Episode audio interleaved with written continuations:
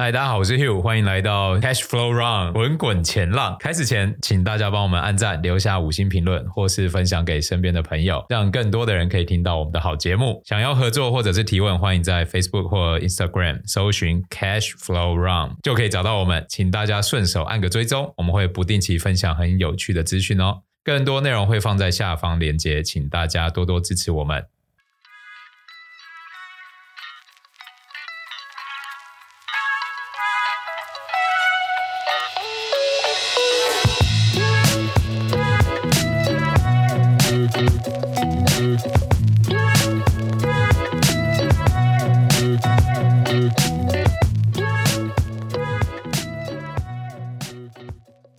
元年该怎么投资呢？我们又对 AI 有什么创新的看法？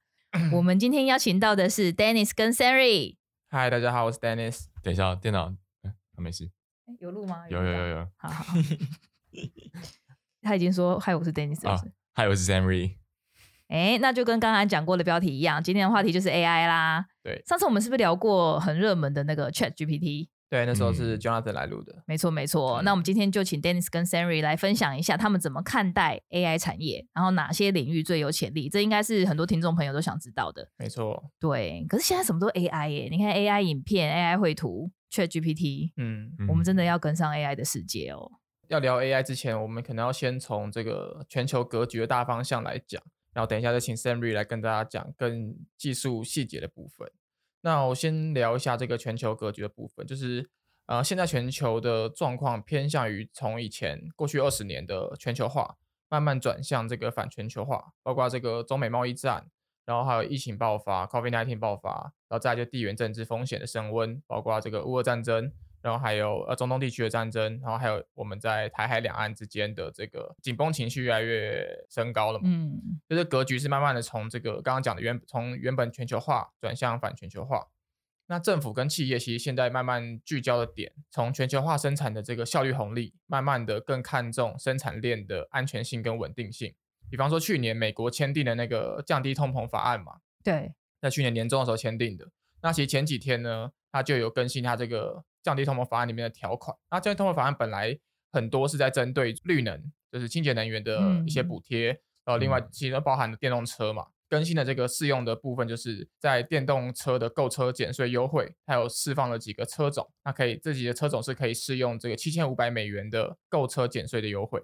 那它的里面就要求就蛮严格的啊，包括这个电池零件必须要有五十趴在呃北美，就是美国、加拿大、墨西哥。生产或组装才能获得一半，就是三千七百五十美元的减税优惠。另外就是说，在这个电池的关键金属矿物，必须要有四十 percent 是来自于美国或是美国的这个 FTA 伙伴国，嗯，必须来自这些地方才可以再享有另外三千七百五十美元的优惠。简单说，就是在保护这个美国制造。那进一步就是在稳定它的供应链。不要把重要的供应链的元件啊或元素要素来自于中国，因为美中的这个竞争是越来越白热化的，所以供应链稳定性其实从这一步看出来是美国现在最重要的布局之一。那其实全球都是这个样子，就是政府跟企业都慢慢的在着重这一块。那再加上因为美中这个科技竞争白热化，从最上游的晶片、先进制程，甚至是材料等等，还有核心技术都开始出现壁垒。啊，美中彼此之间都需要去建立自己的供应链，具有这个技术护城河的厂商就会存在巨大的刚需。那我们有了这个共识之后呢，我们再切入，啊，我们再切入到产业逻辑的部分哦。其实首先我们可以看到 AI 产业，我们可以先分成几个部分，上游是晶片和数据，那中间就是 AI 模型，那下游就是应用端子。那中间这段呢，现在就是百家争鸣嘛。其实可以看到大家各剧场都在做 AI 模型啊，包括像现在最有名的 OpenAI 的语言生成 AI ChatGPT，还有就是 Google 的多模态。PALM-E，还有 Amazon，还有百度的多模态 AI 模型，文心一言，还有阿里巴巴、京东、腾讯等，其实都跳下来做。那为什么大家都跳下来做呢？一个就是我们刚刚提到的供应链稳定，还有科技战争。那另外一个就是 AI 模型，尤其是现在的生成式 AI，其实它的成功与否不是简单的因果关系哦，不是说呃你做的越好，它就一定会成功，它其实存在一定的不确定性。这也是为什么我们讨论中常常会提到，如果把 ChatGPT 的技术公布，其实也不一定可以做出同等能力的模型。这是因为复制性不高，然后再加上存在不确定性。还有模型开发后爆发性的应用潜力，所以很多巨头都会尝试开发 AI 模型。真的，大家都要发展模型啊！嗯、你看看，像那个马斯克一直在质疑 OpenAI，不是吗？结果他还是自己买了一万个 GPU，偷偷然后做对啊，创了一件 XAI，、嗯对不对？嗯嗯，对啊，可是他创立之后，他有宣布说他想要做一个 Truth GPT 计划。嗯，对，他说这会是一个尽全力寻求真理的人工智慧，因为他觉得管理不当的 AI 其实是会破坏人类文明。其实我搞不太懂哎，你觉得他要寻找的真理是什么？为什么会破坏人类文明？不是应该是好的方向发展吗？这个在应该是在之前 ChatGPT 出来就有很蛮大的争议，就是在讲说，诶，他因为他之前会给一些假讯息，嗯，然后再就是他在呃伦理判断上面不一定会符合我们的期待，对，所以大家对于 AI 的，尤其是生成式 AI 文本生成的这部分，大家会希望他可以有一些规矩可以去寻追寻，嗯，对，那可能。马斯克一主要讲出来这个要求可能偏向这个方面，但是我自己认为也有可能另外一方面就是他想要自己做自己的 AI，那他就 必须要找一个对，必须要找一个理由让大家来追寻，来追着我跑这样子。对，这也是有可能。对，因为毕竟 OpenAI 已经早大一步做了蛮前面的东西了。嗯。不过如果他做出来的这个 Truth GPT 就是，比如说他不会，他就真的跟你说不会，他也不会乱掰，他给你的就是会是最真实的讯息。那我觉得应该会在应用上更多人会比较偏向相信这件事情。所以这很难说，因为我们在等一下会聊到这个 AI 的模型发展状况，开始慢慢出现专业分工分化的部分。嗯，那就是说，呃，大家可能到最后并不需要一个万能的上帝回答我们问题，而是在我们，比方说我们是内容创作者，或者我们是研究呃金融行业的，那我们都会有符合我们行业该有的 AI 模型。嗯，那就不会是一个通用性、泛用性的模型，那就不会有他所说的这个呃道德上面的问题。这样子，嗯、对。我们回过来讲，就是。那现在企业的营营运方针，我们可以看到，从经济数据看到，还有企业财报上都可以看到，就是他们的营运方针慢慢转向。现在一直预期是未来的需求会减少，然后要提早去降低供给链，然后去利用低库存、慢慢销库存，还有维持高物价的方式，维持企业的利润。比方说汽车业啊，还有晶片业，过去两季都是致力于这个去库存啊，很多产业的投资就会因此开始缩水。我们看到，呃，美国的这个信贷呃数字已经开始慢慢放缓。那但是缩水其实也会有优先顺序嘛，比方有些人会裁员，有些人是减少存货，有些人是把几个门市，如果是实体店面，他可以把几个门市先关闭，去减少他们的支出。但是我认为这个 AI 的资本投入都还是会优先保留的。嗯，那如果当这个资本投入到这个开发模型的时候，就衍生出两个方向。第一个就是开发模型的竞争中，呃，谁会活下来其实难以预测。就像当初在开发这个电动车或者开发这个智慧型手机，大家都跳进来做，那真的会活下来。那时候。每个人看都有自己的优势，嗯，那谁会活下来其实是不知道，不好预测，对，不好不知道的。那第二个就是当资本投入开发模型之后，第二个方向就是开发模型需要的工具的需求量一定会暴增，因为大家都需要用它来创造自己的模型。那在 AI 模型中，这个所谓的工具就是算力跟数据。那这就是我，这就是我们今天要讨论主题。然后这也是我们很喜欢提倡的这个投资观念，就是当淘金热的时候。最好的生意就是卖铲子的嘛，卖铲子的人赚的钱是最多的，嗯、比淘金的人卖的更多。对，所以我们要先来谈谈这个呃模型竞争的前景，然后之后咱们再聊聊这个产值的部分，就是算力跟数据的部分。那要聊模型竞争的话呢，呃，举个例子，就是 Adobe 之前公布了那个 Firefly 嘛，在做一个 Text to Image 文本创造出图像的一个功能。那前阵子它开放试用的结果出炉，那其实大家都蛮好奇说，说同样都是这个文档生成图档。嗯，Firefly 跟目前最热门的 Midjourney 到底谁比较强？哦，这个我有看到那个比较的图片，哎、嗯，差很多哎，就是它好像同样一段文字，它交给 Firefly 跟 Midjourney。但是 Midjourney 可以更好的达成要求，没错没错。就 Firefly 好像抓不太到那个文字的重点。嗯，里面啊，我看到有一张照片，它是一张图片啊，它是各自叫他们画皮卡丘，然后站在那个昏暗的街道上。对对，结果 Firefly 根本就不是画皮卡丘啊，他就画一只黄色的老鼠这样。对对对对对啊，那其实根据测试的人来评估啦，嗯，就是 Firefly 的能力其实只有 Midjourney 的 V 二能力而已。V 二对，其实距离现在 V 五有一段距离哦。哦，我看 V 五最新的最新出来的 V 五真的功能非常。非常的强，嗯，对。那我感觉 Firefly 输好惨哦。对，如果单纯从这个文档生成图档的这个细腻度跟达成率来看，对，Midjourney 是比 Firefly 强蛮多的。嗯，那其实这个侧面印证了刚刚 Samry 讲的，就是模型的第一个是模型的成功是不具这个必然性的，就是 Adobe 它有海量的素材，然后也有常年的绘图专业深耕了很久，但不代表它就可以做出比 Midjourney 更好的 AI 的模型。但是呃，另外一个重点就是说，Adobe 其实根本就不需要做出 Midjourney 这样的功能的东西，因为 Adobe 它作为一个内容创作工具，一个辅助的角色，它长期就在该领域是具备市占率，而且有忠实客户。嗯，那它提供的其实是一站式的这个广泛的应用的工具。要做到，只要让它的这个 AI 生成的应用不需要做到 Midjourney 那样，它只要提供商用素材、合法素材，然后而且重点是要方便他们做编辑，方便他们做调整。那也就是说，未来的趋势就是刚刚所提到，这个开发 AI 模型会慢慢的变成专一化。嗯，就是 Midjourney 的确有。呃，让你好像自己是上帝一样，说什么就变出什么的感觉。对。但是 Adobe 其实不需要像上帝这样，它、嗯、只需要当一个呃协助你绘图的一个天使就可以了。对啊。对。那之后就会变这样，就是 AI 模型会专一化，然后跟应用会具有一个紧密的相关性。最后导流到的结果就是说，全部的人都需要去做出适合自己的模型，因为专一化嘛。那你作为你那个产业的龙头，你就必须要有自己的 AI 模型，你不会想要用 Google 帮你开发一个 Firefly 的模型，你会想要 Adobe 自己开发出一个自己的属于自己的模型。那每一个模型都是需要去，都是需要算力的，都需要晶片的。所以就回到我们刚刚讲的地方，就是每一个模型都需要算力。那这个开发产值的人，他就有大量的需求，大量的收入的成长的空间。嗯。所以我们必须要来看看，就是呃，在算力这个部分，在晶片这个部分，产业状况是如何。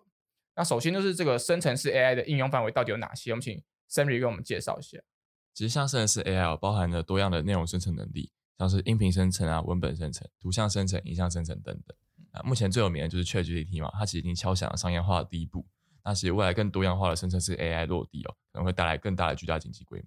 这个更多生成式 AI 的落地，这个应用在有哪些？可以举例吗？就是其实我觉得比较呃比较有名，可能像是智能车辆还有自动驾驶。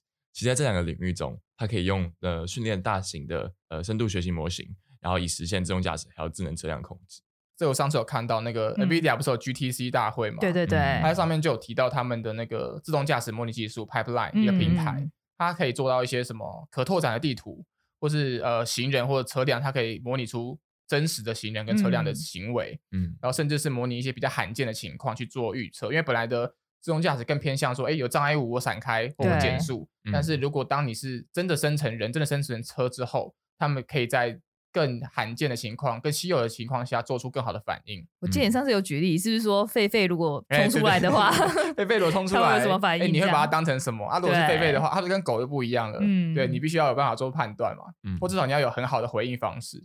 那其实交通管理这个东西，就是大家如果知道它是一个很复杂的统计科学，比方说。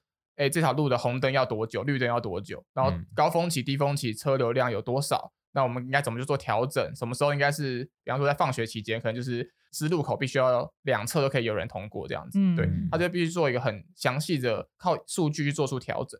那在生成式 AI 上就可以更贴合现实，让交通管理跟进阶的这个智慧型，呃，应该说是呃车辆自驾，就是可以做到更更符合现实的部分。嗯嗯。那其实另外在医疗保险领域中哦。就是生成式 AI 也可以用，就是大型深度学习模型，然后去进行疾病诊断、预测还有治疗。那其实我自己最感兴趣的，其实就是电子游戏哦。对，就电子游戏，其实他们也可以用生成式 AI 来训练智能敌人和队友，嗯，才来创建更具挑战性还有真实感的游戏体验。我觉得现在的那个 AI 敌人可能会超强哦。以前不是都跟电脑打，然后都觉得电脑很很笨吗？没错，现在没有，现在他们超强。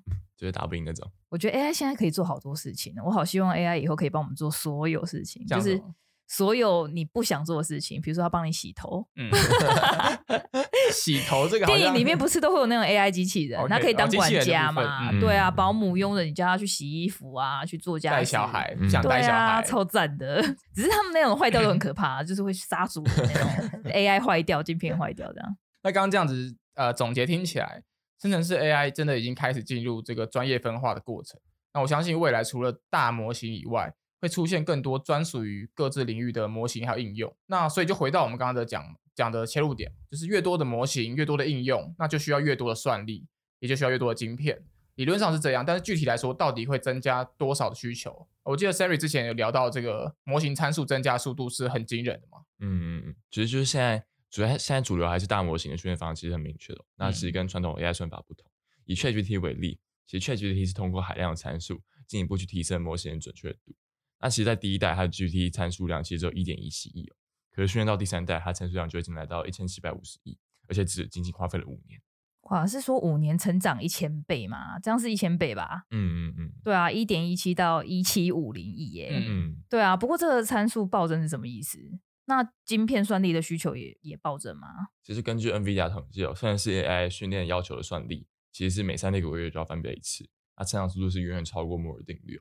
意思就是，其实未来会对晶片需求量会逐步增加，然后主要会透过就是呃堆叠海量的晶片来提升算力。基于 Transformer 搭建的大型语言模型所需要算力是极为夸张的。其根据 OpenAI 的报告，训练一次一千七百四十六亿参数的 GPT 三模型所需要的算力约为三千六百四十 petaflops per day，也就是假设呃每秒计算一千万亿次，也需要计算三千六百四十。而且新的 GPT 四模型参数量会更大啊，其预测已经达到一千七百五十亿到两千八百亿之间。极大的模型带来的是超高的算力需求，然后还有进一步 AI 智能。欸、可是有没有可能出现一个模型就超厉害，是不需要这么大的算力的？嗯、因为刚刚听这个算力成长的指数型成长的速度真的是很夸张。嗯，要现在要实现大参数模型，然后小算力，它就是意味着需要删除掉冗余的参数，或采用低精度量化技术实现。但其实这些 J 与目前就是市场上主流甚至是 AI 方向不太一样。所以我觉得目前各大厂商在堆叠参数以及文本，以及提高就是模型精准度还有广度的情况下，要达成 AI 对算力的驱来并不容易。那会不会是 AI 就是已经很成熟的时候才能才有可能会达到的？嗯，对啊，就是更我觉得是应该是更分化到更小领域的时候，嗯、很细的时候，对，对，对，对，你的模型就不需要这么大算力。没错没错，或是有数据筛选。嗯，好，那我们小结一下，就是。目前生成式 AI 的发展，就是大模型是大家抢着做嘛，刚刚讲了一堆，Google 啊、Amazon 啊、巴巴啦、腾讯啊等等。嗯，那同一时间，专业分化的 AI 模型，比方说 Adobe 的部分啊、Midjourney 的部分啊，或者是自驾的部分啊，这些专业分化的 AI 模型也在增加。而且目前生成式 AI 的记录方式是用更多的参数去叠加强化的，那这就脱离不了晶片算力嘛。至少以目前的发展方向了，算力的需求暴增是必然的。那说到算力呢，大家第一个想到的应该就是现在最热门的 GPU 了，嗯，对啊，自从进入 AI 元年之后，多家企业都是积极购买这个 AI 伺服器嘛，其中这个 NVIDIA 是占据绝对的行业领先地位的。在这个甚至是 AI 行业都还没定型，我们刚刚说到大家都还不知道谁会活下来的时候，嗯，NVIDIA 已经涨了一大波了嘛，赚到一大波的行业、嗯啊、行业的红利，就觉得一直涨一直涨，到底是为什么？嗯、就是 AI，嗯，从年初到现在应该已经快要翻倍，八十八十趴了吧？对啊，对啊，八十啊八十还是八十六？对，夸张。那关于 GPU，我就有几个问题很好奇了，就是 GPU 真的那么重要吗？我们在 AI 模型上面有没有什么别的替代品可以使用？那其实 GPU 就属于一个加速晶片，那其实加速晶片有很多种，有点各不一样。那虽然目前是以 GPU 占据市场最大，我如果刚刚所说的 AI 晶片，就是 AI 加速晶片，主要有包含 GPU，还有就是 FPGA，也就是可编程设计杂阵列，还有 ASIC，就专用的记忆电路等。可是 GPU 是具备商业化规模已久，然后相较起来更擅长平行计算能力，而且晶片是采用统一渲染架构，可以在算法尚未定型的领域中使用，所以因此具备通用性程度高，还有商业化较成熟的优势。所以目前 GPU 还是占据市场最大宗。所以 GPU 还算是在技术上面跟算力上面还是比较领先的，嗯，首选嘛，应该算首选，嗯，所以不是没有其他的选择，对对对，有其他选择，对，但是如果可以先选它，会先选它，会先选它，因为毕竟你在计算上面的速度，刚刚讲过，计算上面速度是呃很吃重的嘛，对，那如果你迭代速比别人慢，那你的你的模型永远准确度比别人低，对，就像呃你永远画出来比别人差，你画皮卡丘画的一个黄色的肥老鼠，或者是死侍吧，我看到一个是死侍，然后画了一个很奇怪的一个人，对，那你。就会没有那么想被使用嘛，嗯、那使用率一低，你的成本马上就拉高，看起来就是不 work 的一个商业模式。对，嗯、那另外就是生成式 AI 的这个产业发展下，对 GPU 是一次性需求还是长期需求？因为我们之前呃，比方说是这个挖矿，挖矿的时候、嗯、GPU 就是消耗量很大，嗯，然后可能只能用最新的，用完了一两年之后就必须变卖到二手去了。对对，那对于在深圳市 AI 里面，GPU 是什么样的状况？呃，我认为它其实算是长期需求，主要原因有以下三点，也就是随着模型参数不断扩大，然后它不断迭代，还有参与竞争厂商越来越多的情况下，会增加训练部分的专利需求，而且未来随同时使用人数增加，造成推量上升，也会进一步推升推理部分算力需求。所以我认为对 GPU 的需求会成长期趋势。另外就是 NVIDIA 的 GP GPU 迭代约为两到三年，而并且借由 IC 设计还有晶圆制程提升，使每代算力几乎都成倍数增长。那为了媒合 AI 所需的算力需求。呃，预计生成式 AI 厂商会将购买新的 GPU 啊，例如从 NVIDIA A 一百买到 NVIDIA H 一百这样。对，嗯，那刚刚提到就是消耗量的部分，嗯，就是 GPU 的这个使用周期，还有它定价状况是怎么样？嗯，那 GPU 其实通常是可以使用约三到五年，如就是 Dennis 刚刚所说的，挖矿显卡一年就挂掉，原因很常是因为长期过载，还有环境过热过潮，导致就是显卡上的电容爆掉，导致效能大减，所以才有去进行售出的状况。所以就是 GPU 的寿命与伺服器中的寿命会比较长。那也就是可以维持呃高效能不掉，然后还有效能使用时间较长。那然而，生成式 AI 对算力需求曲线是十分陡峭的，因此生成式 AI 厂商将不断购入最新的 GPU 以保证算力，以保持及时推出最新的模型。那另外，GPU 为寡占市场，定价上，就 GPU 厂商具备较大议价能力。细观察 NVIDIA 毛利率达六成，而且未来我觉得还有提高可能。那并且一个 NVIDIA A 一百四十 GB 的晶片定价约为一万五千美金，那 NVIDIA H 一百八十 GB 的晶片定价约为三万六千美金。那逐渐新产品不但具有较高的算力，同时也具备较高的定价权。哎呦，这样看起来 s e n r y 好像很看好、哦，很看好。对啊，刚刚总结一下 s e n r y 讲就是说，这个生成式 AI 它所谓的算力需求成长曲线是陡峭的意思，是说大家会越来越追求更好的算力嘛，而且是越来越紧绷的状态。对对对，所以一定会去，一定会去追着买更好、更更新的晶片，对，在确保自己在这场大战，就是生成式 AI 的这个大模型的大战里面可以活下来。嗯，对。那同时，NVIDIA 又有够好的市占率，更好的良率，嗯，那它生产的东西又是整个所有的这个这个 AI 晶片里面相对优质的首选，嗯，对，所以它其实有很好定价能力的，嗯嗯。上面刚刚讲到都是 NVIDIA，那它有没有其他的对手？但其实根据瑞信指出，在机器学习领域，NVIDIA 的 GPU 市占率高达九十五 percent 至一百 percent，那至今是完全没有对手可以匹敌。那更重要的是，目前市面上的 AI 模型几乎百分之百都是采用 NVIDIA 的 CUDA 软体平台开发。那最重要就是它仅支援 NVIDIA GPU，所以借由软硬体的整合，成为就是该公司在 AI 领域的护城河，是其他竞争对手难以复制的优势。所以它可以说是该行业的绝对巨头。那 NVIDIA 最先进的显卡 H 一百在 eBay 的售价其实也飙破四万美元。那主要因为训练还有部署 AI 软体的需求激增。那甚甚至根据四月十四日的报价，eBay 拍卖 H 一百列表至少八个的标价从四万美元左右跳升至接近四万六千美元。呃，过去零售价定价在三万六千美元左右，其实也可以显现出这真的是虚大于功的。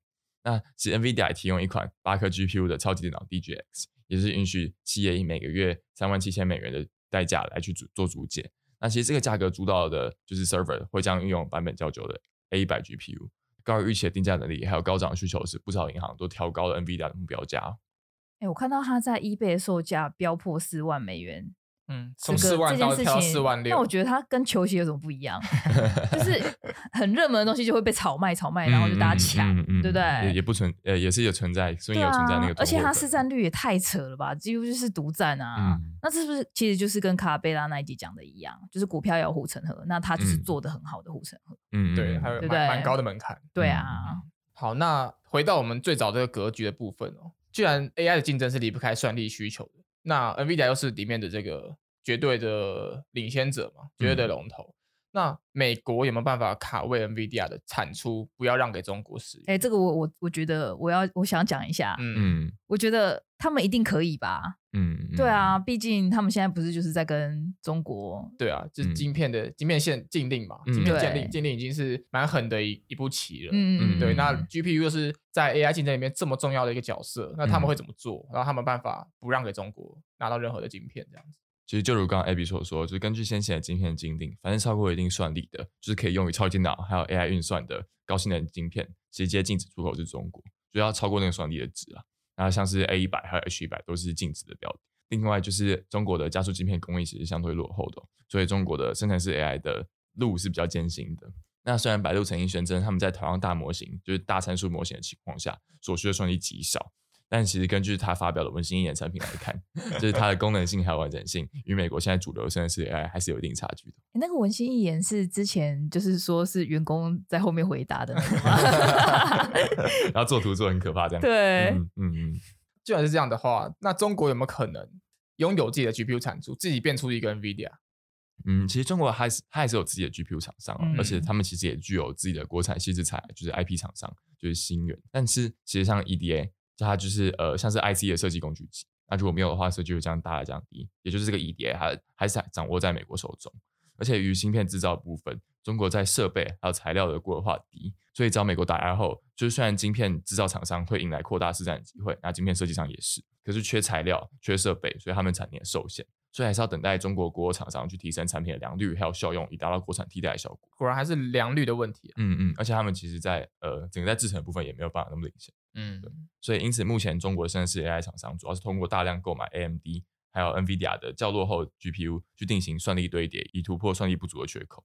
那听起来 GPU 是一个不要不断迭代一些算力成长很迅速的产品。嗯，那而且它跟这个晶圆制程是有关的嘛，所以。它因此是它需要不断去使用最先进的制程。嗯、那在先进制程这一块的竞争状况，可以跟大家说明一下。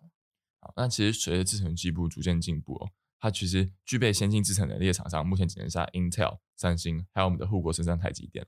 那并且台积电于三纳米的制程具备全球最大的产能还有良率。嗯，那另外它也是三家唯一的呃纯代工厂商，就是各 Fabless 厂，也就是 IC 设计厂，比较不用担心就是技术泄露的风险。嗯，对。那目前台积电在晶圆代工的市占率也超过了五成，是该行业绝对巨头。然后前几天那个财报出来就有讲到他们三纳米呃进进、嗯、度是非常不错的。嗯嗯嗯。然后后来是哎。诶晚上是上涨嘛，三个 percent。对对对，明明就是营收什么好像不太好，嗯，对，结果是上涨，就是上涨的。对，大家其实最看重就是这个先进制程的部分。没错没错，而且未来其实是看得到的，它就是虽然说短暂的低谷，可是未来其实看到。嗯嗯。所以结合以上的理由，所以台积电尚不具备被 Intel、三星超越的巨大可能性。哦，不过最近有蛮有趣的新闻，就是三星要呃砸钱去扩大去盖产，对，但其实其实就是摩尔定律其实已经接近灭亡了。就是未来主要靠先进封装技术去进一步推进晶片的效能提升。嗯，对，所以因此预测就是先进封装技术可能在未来会占据重要的地位。呃，台积电在这方面却占有巨大优势。就虽然他们的先进封装技术可能不是那么好。因为他们可以将先进制程还有先进封装进行捆绑销售，有一种你买我晶片就必须买我封装的概念，嗯，也算是另类的技术壁垒或客户关系。哇，封装销售诶，捆绑销售是不是？嗯嗯，对啊，那不就是代表台积电以后继续做大？我台积电有救了吗？又来？台积 电不是已经救了吗？对，已经没有救了。然后今天怎么又又又那个又跌了？不行了，对啊，哇，下次要赶快买。对，下次要赶快买。对啊，因为我认为其实台积电在具在技术上已经具备领先性了，而且主要是受惠于它纯代工厂的角色。所以客户下单意愿会较为浓厚，所以我也确实是认为台积电在未来可以占据保持就是高市占地位。嗯嗯嗯。那前几天看新闻，刚刚讲到封装的部分嘛，前几天看新闻有看到那个日本半导体的测试设备制造商，他很看好 AI 可以带动这个封测需求，就是测试的部分。嗯嗯。那在半导体的这个封装测试这一端，下游的端，你是怎么看的？其实我认为这边主要在呃大家比较没有看到的部分，就是晶片测试端哦。嗯、其实，在四月十八日，就是日本半导体测试设备制造厂，就是爱德万。他的首席战略官在接受采访的时候也表示，就 ChatGPT 带来的机遇使晶片测试设备的需求激增。他称，只是训练大型语言模型的全球竞赛正在上演。那尽管目前的消费电子正在虚迷，但呃，NVIDIA 还有 AMD 的公司订单激增可以让他受益哦。那其实也有不少分析师认为，就未来几年，就高性能 GPU 晶片测试设备的收入将超过消费性电子的晶片测试设备的收入。那它的逻辑就是，GPU 的晶片会变得更加复杂，会需要更多测试时间。那在没有什么办法可以缩短测试时间的情况下，就他们目前解决办法就是购买更多的测试工具啊，以便同时测试更多的晶片。哦，所以设备厂就会因此而受益。嗯嗯嗯嗯，也算也是算卖惨这一部分了。OK OK，那讲完算力呢，我们就来聊这个数据的部分。数据算是 AI 的另一个刚需了，但是这个话题其实有点大。就是优质的数据是已经开始成为企业彼此竞争的资源了。前几天你看到马斯克扬言要告微软嘛？他说微软用推特的资料非法训练 AI，那其实背后隐含的就是数据资源的争夺战准备要开打了。